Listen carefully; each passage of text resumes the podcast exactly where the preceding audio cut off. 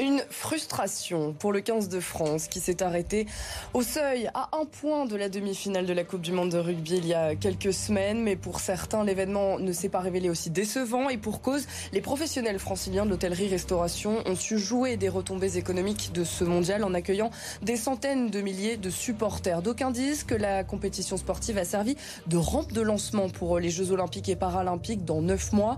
Mais pour cela, l'île de France est attendue au tournant de l'organisation. Cette fois si les spectateurs ne se compteront plus en milliers mais en millions. De quoi aussi s'interroger sur l'héritage qu'ils laisseront euh, si certains territoires comme la Seine-Saint-Denis ont voulu faire de la Coupe du Monde de rugby une force pour leurs habitants. Le pari sera-t-il réussi? Et que restera-t-il de la prochaine échéance, les Jeux sur le plan sportif en Ile-de-France Shemsel Khalfaoui, euh, adjoint au maire de Saint-Denis en charge des sports, des Jeux olympiques et paralympiques et du développement économique sera notre premier invité. Nous serons euh, aussi avec Virgile Caillet, délégué général de l'Union Sport et cycle. Et enfin, nous envisagerons le prisme économique des événements avec Franck Delvaux, président de l'Union des métiers des industries de l'hôtellerie euh, restauration à Paris et en Ile-de-France. Mondial de rugby s'est transformé avant les Jeux olympiques et paralympiques pour l'Île-de-France. C'est le sujet de notre nouveau numéro d'Île-de-France politique ce soir.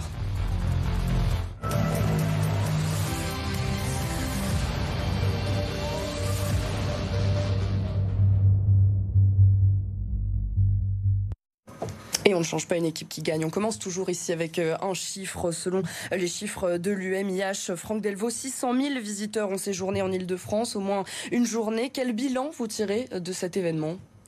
Un bilan, euh, somme toute, euh, positif, cette Coupe du Monde de rugby. Surtout que au mois d'octobre, nous avons eu les attentats en France, beaucoup d'alertes à la bombe dans les musées, dans les aéroports. Donc en fait, on a eu aussi des annulations de touristes qui voulaient venir visiter Paris. Euh, et donc, les supporters euh, nombreux de pays étrangers de la Coupe du Monde de rugby ont compensé euh, ces annulations. Donc, on fait un résultat flat par rapport à 2022 mais ça aurait pu être pire sans la Coupe du Monde de rugby. On va y revenir justement à ces chiffres. Euh, Virgile Caillé, est-ce qu'on peut dire que cette Coupe du Monde de, rugby, elle a été euh, réussie du point de vue de l'organisation cette fois-ci? Alors, incontestablement, euh, du point de vue de, l'organisation, passer les petits réglages de la première semaine, des premiers matchs, ensuite, ça a été une formidable fête populaire. Et puis, je veux dire, il y a les chiffres. Les chiffres sont implacables. On a battu tous les records, tous les indicateurs de la dernière Coupe du Monde au Japon, mais même des records historiques en matière du nombre de, euh, billets vendus, euh, en matière du, volume de billetterie vendue, voire même euh, en matière du nombre de pains vendus dans les stades. Hein. ça, ça fait partie des records également dont on peut se vanter. Donc non, formidable succès populaire sportif, même s'il manque quand même une petite ligne au palmarès, et puis également sur le plan économique, indiscutablement. Comment est-ce qu'on mesure justement la réussite de ce genre d'événement? Alors, je sais que le, comité d'organisation a d'ores et déjà engagé euh, une étude des retombées économiques. Euh, il y a plusieurs euh, volets dans une étude économique. Il y a, évidemment les retombées directes, c'est-à-dire tout ce qui va concerner l'organisation et tous les gens qui sont venus voir les matchs, donc y compris les, supporters. Hein. On a parlé de 2,4 millions de billets vendus et on estime qu'il y avait plus de 600 000 visiteurs étrangers qui sont venus plus gros du contingent euh, des îles britanniques, évidemment. Ensuite, on a toutes les retombées indirectes. Donc ça, ce sont essentiellement les gens qui sont venus pour la compétition, mais qui sont restés. Et sur le rugby, on sait qu'on on reste plus longtemps sur place parce que entre les matchs, il y a plus de jours. Euh, et quand on vient d'Afrique du Sud, on essaie de Exactement. Un peu plus de jours. Afrique du Sud, Nouvelle-Zélande, vous imaginez la finale, on peut imaginer qu'ils soient arrivés euh, avant les, demi-finales même. Donc ils sont restés longtemps sur l'île de France. Ils ont forcément consommé. Ça, ce sont les, les retombées indirectes. Et puis il y a un, effet, un coefficient multiplicateur. C'est-à-dire toutes les entreprises qui ont pu travailler euh, sur l'événement, qui ont réalisé des performances économiques, ont pu ensuite réinvestir, salarier des gens, prendre des prestataires, etc. Donc là, euh, le travail probablement sera rendu euh, lors du premier trimestre 2024. À n'en pas douter, on sera dans les standards qui avaient été évoqués euh, dans l'étude ex-santé qui annonçait environ des retombées à, hauteur de 2 milliards d'euros. Ça a profité à une ville comme, comme Saint-Denis, Shems Al-Khalfaoui Écoutez, ça a profité à la Seine-Saint-Denis en, global et spécifiquement à Saint-Denis un travail qui a été qui a été dur, qui a été difficile. On, ça fait deux ans qu'on a depuis deux ans on travaille sur cette Coupe du Monde de rugby. On, l'a imaginé euh, depuis le début comme un moment populaire, mais populaire en Seine-Saint-Denis, c'est pas le foot, le rugby. Donc euh, il fallait qu'on l'assume. C'était un choix. Il fallait qu'on l'assume. Donc c'est pour ça qu'on a mis deux ans de travail au préalable pour euh, une acceptation sociale du rugby dans les quartiers de la ville, euh, dans, toutes nos politiques publiques. Ça a fonctionné parce qu'aujourd'hui, euh, le village de Saint-Denis, c'est plus de 100 000 visiteurs rien que sur le week-end. C'est plus de 20 000 parce qu'on était le seul village à être ouvert 7 sur 7 parce que justement, on a voulu que nos populations viennent apprendre le rugby, découvrir le rugby. Et puis, on a fait un autre pari un autre pari qui, nous tenait à cœur, c'était de se dire est-ce qu'à Saint-Denis, le rugby doit être le même que dans le sud-ouest Eh ben non, le rugby euh, francilien, le rugby des banlieues, le rugby des quartiers existe. Et on est très content que la fédération, le nouveau président Florian Grill, porte aussi ce sujet avec nous. C'est pour ça qu'on a fait une programmation aussi qui était hybride, où on a eu beaucoup de, de spectacles internationaux avec euh, les anglo-saxons, avec qui on a fait des partenariats. Mais on a aussi gardé notre identité et notre ADN en faisant revenir Joe Star 33 ans après à Saint-Denis, par exemple. Et il a, il a eu un super discours d'ailleurs sur le sport, le rugby et, et sa venue. Donc voilà, à Saint-Denis, c'était le pari, rendre Saint-Denis fier, les habitants fiers d'accueillir le monde parce qu'on le mérite et parce que le Stade de France est à Saint-Denis, il faut pas l'oublier. Justement, sur le volet sportif, le conseil départemental, il a voulu un peu se saisir de l'opportunité hein, avec euh, des campagnes de communication, des appels à projets pour euh, construire un peu euh, une terre de rugby en Seine-Saint-Denis. Est-ce qu'en toute franchise, vous avez senti un engouement de la part des habitants? Parce que la Seine-Saint-Denis, c'est quand même plutôt historiquement une terre de, de football. Écoutez, la Seine-Saint-Denis, c'est historiquement une terre de sport. Et c'est ça, souvent, que les observateurs oublient. La Seine-Saint-Denis, c'est d'abord le sport. La Seine-Saint-Denis, numéro un au foot en Ligue 1 et en Ligue internationale, mais numéro un au basketball, numéro un dans les sports autour de tous les sports qui sont dans, dans le domaine de l'athlétisme, dans les sports de combat. Donc je pourrais vous faire une liste où la Seine-Saint-Denis est numéro un dans le sport, euh, dans le sport de haut niveau, dans le sport professionnel. Mais dans la fan zone, il y avait des riverains? Dans la fan zone, c'est pour ça qu'on a fait le choix de cette, de cette programmation hybride. On savait très bien que si on avait une programmation exclusivement touristique, bah, on allait avoir des riverains, mais pas en nombre. Là, on a eu beaucoup de riverains parce qu'ils sont venus partager un moment de fierté et ils sont venus, accueillir euh, nos, nos, amis anglo-saxons. D'ailleurs, on a des superbes images entre des locaux et des anglo-saxons dans nos brasseries, euh, en cœur de ville, au pied de la basilique. Et c'était ça, notre pari, c'était le rugby en Seine-Saint-Denis existe. Et grâce à cette Coupe du Monde de rugby, grâce aux efforts du département, de tous nos partenaires et de la ville de Saint-Denis, aujourd'hui, on, a un élan, on a un sillon, on a creusé un sillon avec cette Coupe du Monde de rugby. Et ça a été beaucoup utilisé comme expression, mais laissez, on va le transformer. Euh, la, la, fan zone, euh, finalement, est-ce qu'il y a un, vrai effet fan zone Est-ce que ça bloque pas l'activité justement des, restaurateurs euh, aux alentours, ces, ces fan zones? Oui, alors nous, les fan zones, euh, on n'est pas très fans. Bah, J'imagine bien, oui. Quand il n'y a pas de fan zone, ça ne nous dérange pas trop, parce que nous, on peut accueillir euh, les supporters euh, dans nos établissements, dans les bars, dans les restaurants. Donc, heureusement, il y a eu quand même notamment demi-finale, finale, quart de finale, même si la France euh, s'est arrêtée en cours de route, il y avait quand même beaucoup de, supporters qui étaient dans les bars. Et effectivement, l'Afrique du Sud, les Néo-Zélandais, ils sont pas venus pour un jour, ils sont venus pour plusieurs jours. Et puis, ils sont euh, des personnes, qui, des supporters qui consomment. Quand ils s'assoient à table ou dans un bar, c'est pas pour une carafe d'eau. oui, non, je, je, crois que la, la réussite de, de, de, cette Coupe du Monde, c'est bien évidemment euh, les matchs, euh, l'aspect euh, sportif, mais la réussite euh, populaire et économique, elle est liée à tout ce qui s'est passé autour. Euh, Shems rappelait toutes les activités qu'il y a eu, le tournoi des quartiers, etc. ces fan zones, il y a eu 10 fan zones hein, sur l'ensemble du, du, du, territoire, et c'était aussi les camps de base les camps de base qui ont généré euh, des animations, des activités, des visites, parce que les Néo-Zélandais, euh, tous les supporters sont venus aussi voir euh, leurs équipes lorsqu'elles étaient installées sur l'île de France. C'était le cas donc lors des phases finales. Tout ça a généré aussi beaucoup d'économies. J'ai trouvé que c'était bien mis en scène, bien activé, et, ça aussi, ça a participé à cette réussite populaire et économique. je voudrais juste qu'on revienne un petit peu sur, ces chiffres des, des, retombées économiques. Hein. Selon les chiffres du baromètre de l'Office de tourisme de Paris, le taux d'occupation des hôtels euh, les soirs de match était euh, de près de, de 83%. Ça reste moins quand même qu'à la même date en 2022. Alors, on, peut dire que sur le mois de septembre, il y a une, une hausse de fréquentation. Euh, il y a vraiment eu les attentats. Aujourd'hui, à partir du moment où il y a eu les attentats, euh, les alertes à la bombe, rappelons-nous, hein, les alertes à la bombe dans de nombreux aéroports. Euh, château de Versailles, alerte à la bombe euh, six jours de suite, mmh. le Louvre évacué. Ça a vraiment eu un, un effet euh, repoussoir pour des, touristes qui allaient venir à Paris. Et heureusement, je dis qu'il y avait la Coupe du Monde de rugby pour compenser. Donc le, score, si on parle de sport, le score aurait été nettement pire sans la Coupe du Monde de rugby. C'est ça, si on, regarde le, verre à, moitié vide, on se dit que finalement le rugby il aurait a un peu sauvé la saison. Hein. voilà, il aurait pu être nettement meilleur. Après, globalement, euh, l'année 2023 euh, devrait être une bonne année pour le tourisme à Paris-Île-de-France. On devrait au moins égaler le chiffre de 44 millions de 2022, mmh. voire le dépasser si la fin d'année est très positive, arriver à 45-46 millions sur l'année 2022 de touristes à Paris-Île-de-France. On parlait du contexte des attentats, Virgile Caillet. Est-ce que c'est un contexte qui pourrait refroidir euh, certains spectateurs des Jeux Olympiques et, Paralympiques, sachant que généralement, bon, on a pris son billet, un billet qui coûte généralement assez cher quand même, donc on, on vient quand même? Ça, participe du modèle économique. Hein. Il y a eu pas mal de, polémiques autour du coût des billets, mais euh, globalement, euh, allègrement. Euh, globalement, oui, je pense que les gens viendront. C'est quand même une, fête unique, enfin unique tous les quatre ans. Nous, ça fait 100 ans qu'on l'attendait, donc c'est tellement exceptionnel. Et puis, reconnaissons-le, on était dans une situation extrêmement anxiogène.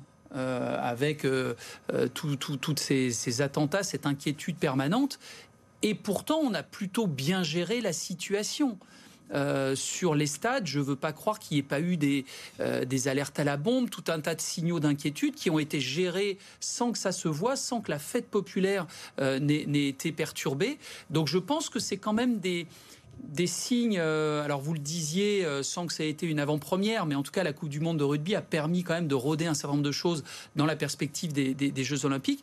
Je trouve que la France et l'Île-de-France et euh, le site de Saint-Denis en particulier ont fait preuve d'une certaine maîtrise des sujets de, sécurité. C'est vraiment un point sur lequel il faut insister, c'est que cette Coupe du Monde de rugby, ça a été pour, pour Saint-Denis, pour la Seine-Saint-Denis, mais aussi pour toute l'île de France, à un moment, on se disait, est-ce qu'on était capable, avec tout ce, tout ce qu'on entend, tout ce qui se passe, était capable d'assurer la sécurité mhm. Moi, je veux, je veux, donner un avis de quelqu'un qui était inside, comme on dit, parce que j'ai fait un certain nombre de réunions, entre autres avec le préfet de police, entre autres avec, euh, avec tous les partenaires. Et aujourd'hui, ce qui a fonctionné, c'est une belle coordination et on va pas faire comme si c'était pas vrai ou polémiquer comme on a pu entendre euh, ici ou là. Aujourd'hui, les polices municipales à Saint-Denis, on a une police municipale qui est très engagée euh, et euh, qui est équipée pour ça et que c'était la volonté du maire Mathieu Anotin de, qu'on ait un, outil à la mesure de nos ambitions pour notre territoire.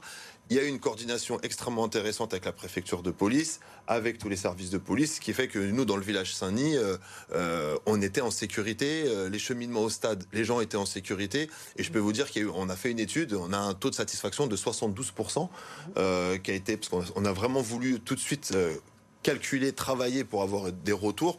Et aujourd'hui, sur l'aspect sécuritaire, on peut dire que c'est une réussite. Euh, finalement, on a, on a déjà commencé un petit peu à, parler des, habitants hein, de la Seine-Saint-Denis. Est-ce que euh, ces, euh, ces jeux, ils ont, ils ont créé des emplois? Ça c'est ça c'est la question c'est la question que j'ai souvent parce que entre autres dans, mes délégations que vous avez cité tout à l'heure je m'occupe de l'emploi de l'insertion et, mhm. et, c'est un sujet qui me tient à cœur à titre personnel. Je peux vous dire que voilà il y a deux manières de voir les choses. Est-ce que les Jeux Olympiques et Paralympiques amènent de l'emploi au territoire? C'est oui Comment Par quels moyens? Bah, Je vais vous le donner tout simplement. c'est qu'en fin de compte, on a des dispositifs qui sont créés pour ça. Aujourd'hui, à Saint-Denis, à pleine commune, c'est l'établissement public territorial qui gère un petit peu les sujets d'aménagement. Le village olympique, avec notre partenaire Solidéo, on a quand même des, des critères obligatoires. On a 10% d'insertion. Aujourd'hui, les 10% d'insertion ont été dépassés très largement et on a pu créer de l'emploi euh, sous forme de CDD, sous forme de CDI, aller chercher des gens qui étaient en précarité parce que c'était aussi un de nos, objectifs. Les métiers du bâtiment, c'est comme des métiers où aujourd'hui euh, il y a une, la possibilité d'une possibilité d'évolution sur un temps court assez important avec des salaires assez importants. Donc sur ce pari-là, on l'a réussi et de loin et toutes les études le montrent. Ensuite, on a une deuxième séquence. Et moi, j'aime à le dire à Saint-Denis, donc je peux le dire aussi aussi. Euh, les Jeux Olympiques, c'est qu'un jour. Si on pense que euh, avoir un emploi au JO et que quelqu'un va être dans le stade pour porter le, maillot d'un coureur de 100 mètres, ben, en fin de compte, ça, ça n'existe pas. Ça, c'est de volontaire. Ça, c'est le monde sportif qui va gérer. Par contre, c'est tout autour, tout autour des Jeux Olympiques et Paralympiques, et que c'est que le début. C'est l'étincelle. Ces Jeux Paralympiques et Olympiques, c'est à peu près 15 milliards d'investissements euh, en Seine-Saint-Denis, beaucoup à Saint-Denis. À partir de là, c'est maintenant que l'emploi va commencer, c'est maintenant aussi qu'on va pouvoir former les gens et aller vers le plein emploi. Aujourd'hui, ça a fonctionné. Les dispositifs ont fonctionné. Il y a quelques semaines, on était 6000 à la Cité du Cinéma de Saint-Denis euh, pour, euh, candidater à des postes. On a eu un taux de réussite et un taux de, comme on dit, de transformation extrêmement intéressant.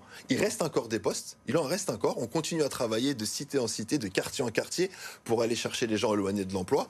Moi, je dis juste que les Jeux Olympiques et Paralympiques en Seine-Saint-Denis, c'est le début de l'aventure c'est l'héritage va commencer juste après et toutes les transformations urbaines vont continuer à se développer. Il ne faudra pas rater ces occasions. Justement, Virgile Caillet, euh, il y a eu besoin de, monde pour euh, assurer la sécurité là sur ce sur cet événement de, la Coupe du Monde de rugby. Est-ce que euh, ces gens vont rester dans dans ces métiers de la sécurité? Vous, évoquez la, sécurité privée, hein, où, on est sur effectivement une demande extrêmement forte, de plus en plus forte, compte tenu du, du contexte qu'on rappelait tout à l'heure. Il est évident que pour les Jeux, on le sait d'ores et déjà, on n'aura pas la capacité nécessaire pour assumer tous les besoins. Néanmoins, c'est un secteur qui s'organise, qui se professionnalise, qui développe justement des formations euh, qui permettent d'avoir un premier accès. Et, moi, je, voudrais rebondir sur, euh, sur ce que euh, disait Chems. il y a sur ces territoires et Saint-Denis en particulier, une forme d'expertise qui est en train de se, créer, de s'entretenir. J'espère que la France pourra se doter d'une vraie stratégie d'accueil des grands événements sportifs, parce que ça serait dommage d'enchaîner. Je, je, pense que c'était un peu décousu, euh, ça se faisait en fonction des candidatures. Là, je trouve qu'on commence à avoir une vraie stratégie. Pourquoi? Pour moi, il y a un enseignement essentiel avec cette Coupe du Monde de rugby, c'est qu'en fait, en le prévoyant, en le travaillant avec un modèle économique adapté, les grands événements sportifs internationaux sont rentables. Mhm. Et la Coupe du Monde de rugby 2023 va le prouver, va le démontrer. Ça n'avait pas été le cas sur la finale de la Ligue des Champions euh, au Ça, ça c'était, oui, ça c'était un autre sujet, mais je pense que rétrospectivement, on peut se dire que ça a été un bon aiguillon, un bon, un bon rappel à l'ordre euh, pour que la France ne se repose pas trop sur ses lauriers de bien organiser, etc. Là, ça nous a redemandé de nous. Euh, c'est ça. On travaille mieux en équipe. Sur l'emploi, c'est le sujet, c'est que tout le monde, par le passé, chacun était un petit peu dans son CEO. Aujourd'hui, que ce soit l'État, que ce soit les collectivités, que ce soit les grandes boîtes d'intérim mm. euh, qui, sont... Tout le monde travaille ensemble dans la même équipe. Et ça, c'est vraiment le tournant. Le mm. tournant, c'est qu'il y a une team, une team grands événements qui est en train de se construire. Bon, on va voir justement si l'île de France va, réussir à transformer l'essai. Est-ce qu'on peut vraiment comparer les deux événements? Est-ce que euh, c'est parce qu'on a réussi la Coupe du Monde qu'on va réussir les, Jeux Olympiques et Paralympiques, Franck Delvaux? Alors, euh, sur l'organisation, je vais laisser aux, professionnels sur l'organisation. Je veux dire, je suis tout à fait d'accord. sur l'accueil des, visiteurs. Avec, ce qui a été dit, euh, ça s'est bien passé. Après, les Jeux Olympiques, c'est 15 millions de visiteurs. C'est ça. Donc là, il va falloir accueillir 15 millions de personnes. Euh, ça démarre dès, pour ceux qui viennent en avion, dès la descente de l'aéroport, comment on arrive, comment on arrive sur Paris. Donc on voit les, quand même les transports qui s'améliorent avec des lignes qui seront directes. Il y a des petits quoi quand même oui. la Coupe du Monde. Hein. on espère que d'ici là, ce sera bien. D'Orly, de, de, Roissy direct, directement sur Paris. Euh, et, puis après, il faudra voir aussi, il y a beaucoup de questions encore sur les JO, la circulation. Euh, mhm. Qu'en sera-t-il de la circulation? Parce que nous, dans nos métiers, il faut trois flux. Il faut un flux pour la marchandise. Donc, euh, à quelle heure sera-t-on livré? Est-ce qu'on pourrait toujours être livré?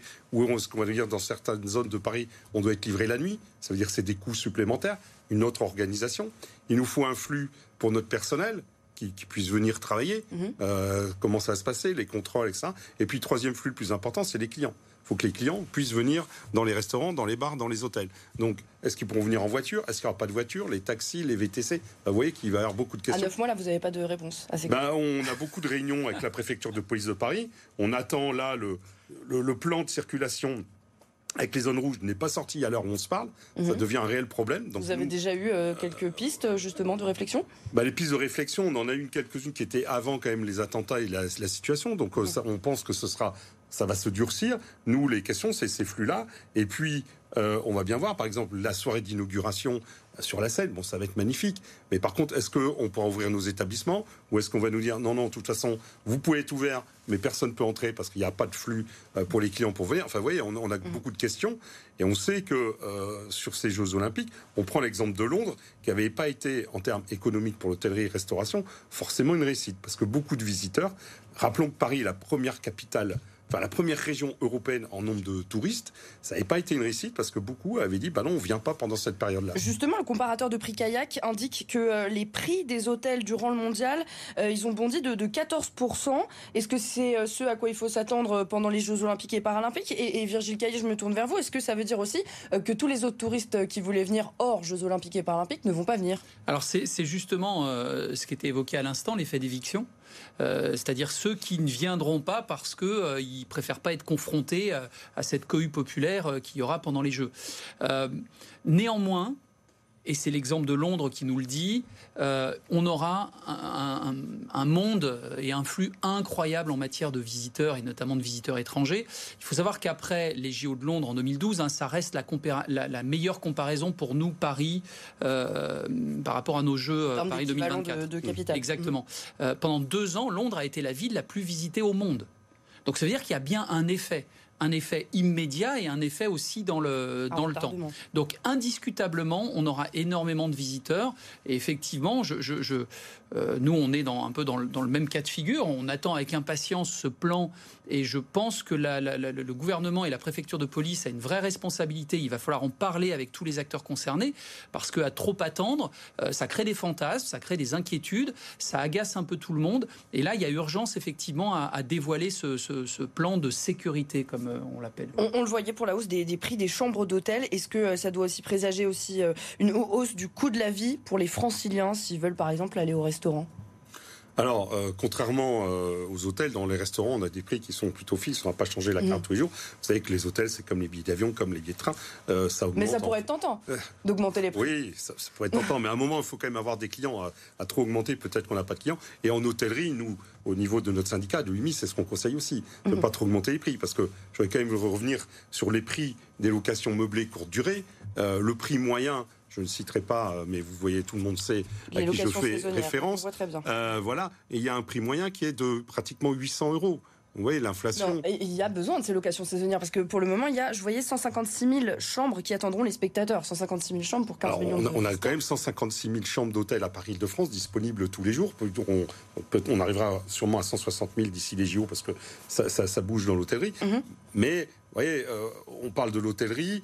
Euh, moi, je parle des locations courte durée, où mm. là, les prix euh, augmentent de, allègrement et plus de, plus de 15%. on, est plus de 50, 60, 80, 80%. je voudrais qu'on parle un petit peu de, l'héritage aussi des Jeux, hein, même s'ils ne sont, pas encore, même sont pas encore passés. vendredi dernier, il y a une, députée, la France Insoumise, qui alertait sur le manque d'infrastructures sportives en Seine-Saint-Denis. C'était au cours du, du, débat sur le budget sport du gouvernement. On va l'écouter. Je vais vous dire ce qui se passe en Seine-Saint-Denis, comme dans beaucoup de départements en France. Ce qui est raisonnable, c'est que quand on a son enfant et que quand on veut l'inscrire au club de basket ou à la natation, eh bien, il ne nous soit pas répondu, désolé, on n'a plus de place parce qu'on n'a pas assez de gymnase et on n'a pas assez de piscine.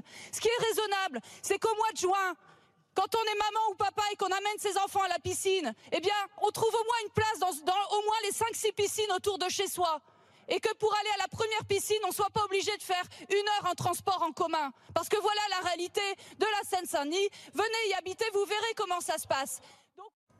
Alors en Seine-Saint-Denis, il va y avoir de nouveaux équipements, hein, dont certains assez grandioses, il est vrai, centre aquatique olympique, celle d'escalade au Bourget.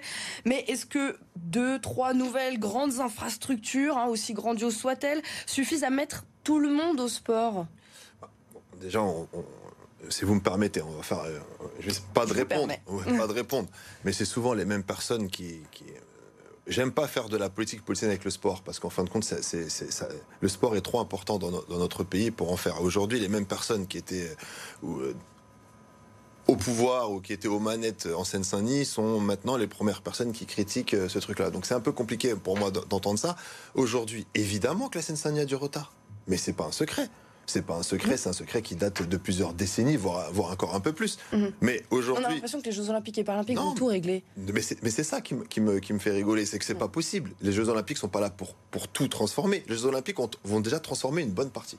Parce que là, vous me citez, oui, à Saint-Denis, on va avoir le centre olympique aquatique, oui, au Bourget, mais il n'y a pas que ça. Tous les, la plupart des centres d'entraînement euh, des délégations, nous à Saint-Denis, par exemple, on a. Alors, je vais vous donner un truc très clair. Voilà, mhm. la, même les mêmes personnes qui critiquent aujourd'hui étaient pour un certain nombre d'entre eux à Saint-Denis aux manettes et on a un, parc des sports qui s'appelle Auguste Delaune qui n'a pas été touché depuis la fin des années 60. Excusez-moi de vous le dire. Bah, c'est grâce quand même un petit peu à la volonté du maire Mathieu Anotin de mettre beaucoup d'argent dans les installations sportives et avec le soutien des Jeux Olympiques et Paralympiques via la Solidéo qu'on refait un stade qui date des années 60. On n'a pas que ça, il y a toutes les villes. À Aubervilliers, ils refont une piscine. À, Pierrefitte, ils ont eu, euh, ils ont aussi des installations. Voilà, il y a plein de villes de Seine-Saint-Denis qui ont eu des aides pour justement faire de la rénovation. Oui, pas assez. Mhm. Oui, il en faut plus, mais c'est ce que j'ai tout à l'heure c'est les Jeux Olympiques qui vont donner. C'est un point de départ pour lancer une nouvelle dynamique et pour que le sport en Seine-Saint-Denis, et d'ailleurs, j'allais vous dire, on parle de Seine-Saint-Denis, mais vous allez dans la ruralité, euh, c'est pas, c'est pas, c'est pas non plus simple. Mhm. Donc en fin de compte, on a un sujet national. mettre les deux sur. Euh, ah ben moi, vous savez, les deux, j'aime bien aussi euh, parce que les deux, c'est la France. C'est-à-dire mhm. être un jeune en Seine-Saint-Denis et être un jeune euh, dans la ruralité, je peux vous dire qu'il y a souvent, on, l'oublie, mais il y a souvent des relations euh, un petit peu particulières dans leur vie quotidienne, avec le mmh. manque d'équipement public, avec tous ces sujets-là. Moi, ce que je dis, c'est que les Jeux olympiques et paralympiques, c'est le début de l'aventure. On a transformé beaucoup de choses. Maintenant, il faut continuer. Mais pour continuer, il faut avoir une stratégie. Et cette stratégie-là, elle va se faire si et seulement si nos politiques publiques euh, avec les clubs sportifs, les politiques publiques avec euh, le sport à l'école euh, se dynamisent encore plus pour qu'on crée du besoin. Il y a le problématique aussi, la problématique pardon, aussi de la billetterie, hein, trop cher, euh, trop cher même pour euh, les habitants des, territoires. Certaines communes ont pu, euh, vont pouvoir en obtenir gratuitement pour leurs administrés. finalement, ça reste encore assez, assez flou. Cette, cette billetterie qui est très chère, est-ce que finalement c'est ce qu'on avait observé dans d'autres pays qui ont accueilli les Jeux Olympiques et Paralympiques? Alors, moi, je suis pas d'accord avec cette analyse. Je, je, peux, je peux choquer, mais, mais je ne suis pas d'accord avec le fait qu'on dise que cette billetterie est trop cher. Euh, on demande. Pour accéder non, mais je, effectivement, elle est chère, mais en même temps, on demande à ce que ces jeux ne coûtent pas d'argent, ne coûtent pas d'argent public ou un minimum, et c'est le cas aujourd'hui sur les un peu plus de 4 milliards que vont coûter les jeux. Euh, je crois que c'est 200 euh, ou 300 millions d'euros d'argent public justement pour adapter notamment pour les, personnes en situation de mobilité réduite. Et, et, dans le même temps, leur dire il faut faire des jeux avec des billets à 15 euros. C'est pas possible. Alors oui, il y a des billets à 15 euros. Évidemment pas pour la finale du basket euh, France-États-Unis, évidemment pas pour la finale du 100 mètres. Bien entendu, c'était évident. Ça reste dans les standards de tous les grands événements. C'est pas plus cher. Mhm. Euh, c'est moins cher qu'un certain nombre de concerts qui se déroulent euh, au Stade de France. Ne l'oublions pas. Donc oui, c'est un événement planétaire qui impose un modèle économique où la billetterie fait partie d'un tiers du financement. Donc c'est malheureusement mécanique. C'est malheureusement mécanique. Mais en revanche, euh, et Shems peut en témoigner, il y a quand même un certain nombre de mécanismes qui vont permettre aux collectivités de disposer de places pas forcément les meilleures places, mais euh, beaucoup de gens des, territoires pourront aller euh, assister au jeu. Dans tout petit mot euh, de, fin, le, problème se pose aussi, pardon, pour, on parlait de l'héritage à l'instant, hein, pour certaines fédérations, certains clubs sportifs privés de leurs équipements qui sont réquisitionnés actuellement, hein, dès maintenant, pour, pour les jeux dès cet hiver et qui peinent à joindre un peu les deux bouts à cause d'une année blanche. ça existe à Paris aussi. tout le monde n'y trouve pas son compte finalement, dans, même dans le domaine du sport. Oui, alors c'est enfin, des cas, euh, non mais c'est très douloureux pour eux évidemment, mais c'est quand même quelques, quelques exemples, quelques cas d'espèce, euh, et, heureusement. Je pense que le problème qui a été évoqué juste avant, cette trajectoire qu'on doit continuer pour mieux doter euh, les territoires, et notamment en Seine-Saint-Denis, d'équipements sportifs, pas que d'équipements structurants, aussi des équipements en accès libre qu'il va falloir animer, etc. Je pense que c'est plutôt ça la trajectoire. Effectivement, euh, dans un événement de ce type-là, compte tenu de toutes les contraintes de sécurité, de mobilisation, etc., des, établissements euh, sportifs, euh, oui, il y, a, malheureusement quelques clubs qui vont pas pouvoir disposer de leur équipement pendant quelques mois. Un mot chacun, un mot chacun. À quoi vous jugerez que les, Jeux Olympiques se sont bien déroulés? En un mot, vraiment un mot. Le taux d'occupation des hôtels et au résultat des cafés, des bars, La place du sport dans le quotidien des Français. L'acceptation sociale des populations. Merci à tous les trois d'avoir été les invités d'Île-de-France euh, Politique euh, ce jeudi pour faire le bilan de cette Coupe du Monde de rugby à neuf mois des Jeux Olympiques et Paralympiques. Merci euh, à vous de nous avoir suivis. L'information continue sur BFM Paris-Île-de-France.